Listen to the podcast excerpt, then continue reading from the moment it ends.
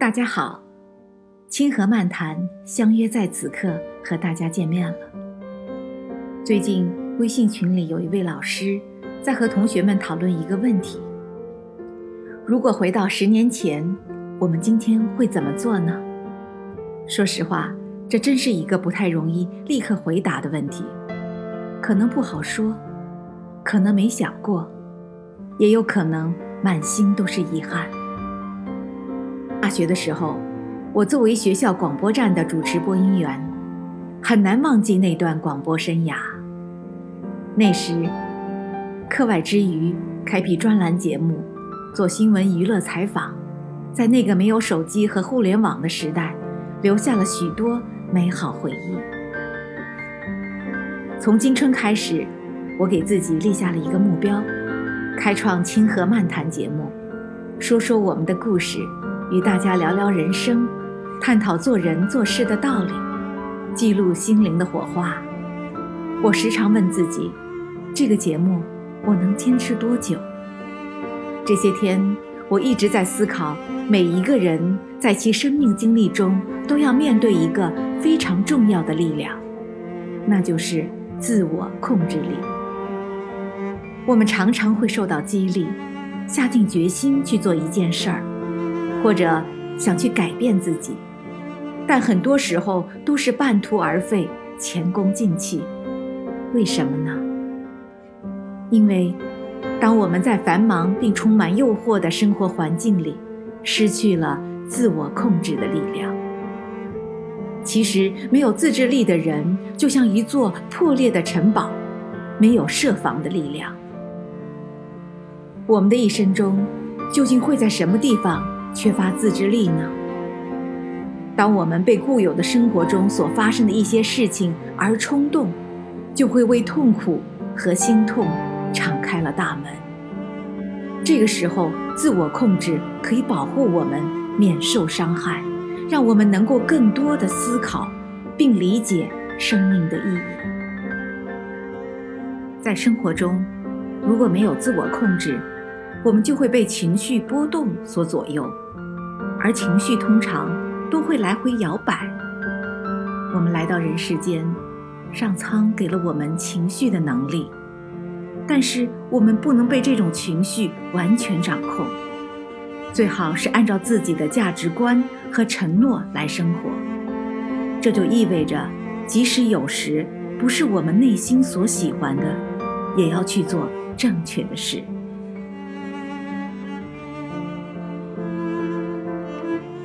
当我们提升自我控制力的时候，就可以抑制自己的反应，可能不会粗心大意，因为会在说话之前三思而行。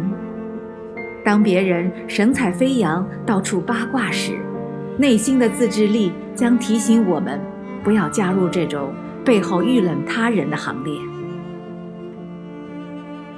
没有自我控制力，我们的日常安排将会杂乱无序。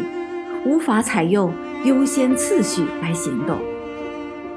如果自己不确定如何利用时间，那其他人将会为我们做出决定。我们没有时间去思考究竟该如何去做。你知道吗？我们的时间有限，而且非常重要，因为时间一去不复返。一旦过去了，我们将永远无法收回时间。大家都渴望享有一个有品质的生活，我们可以通过自我控制来管理自己的财务，定下预算要求，而不是一味的去追求名牌或者因为实惠来盲目购物。我们应该为自己立下规则，不要让自己的消费超过收入，应将结余的金钱用来投资。当我们做好了这样的规划，日积月累。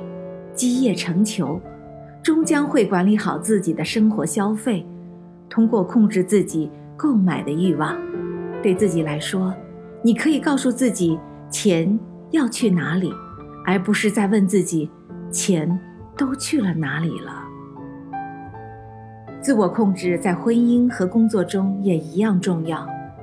如果妻子对先生所冒犯她的每一件事或所做的一切，都过于激动，反之亦然。那么婚姻之船将有可能沉入水底。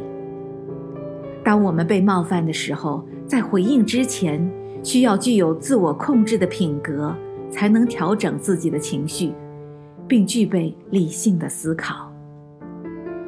作为有能力的领导者，自我控制对于有效领导团队是至关重要的。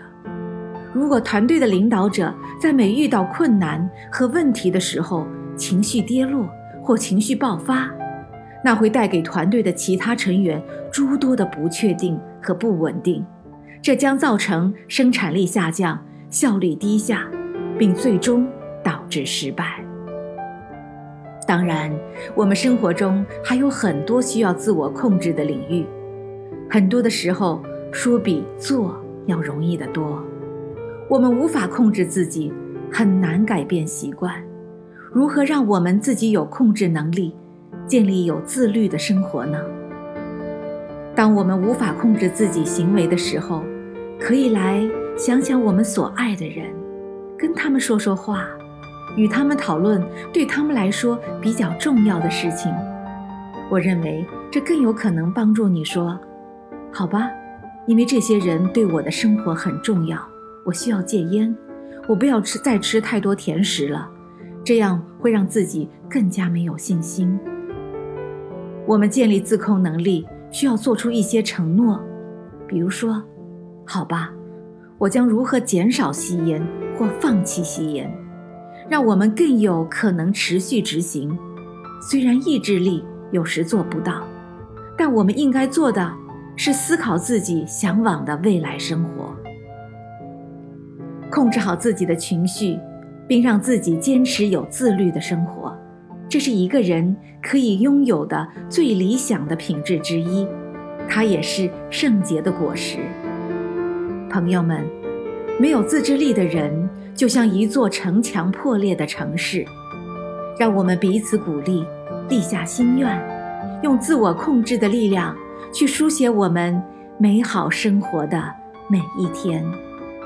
感谢收听《清河漫谈》，我们下期再见。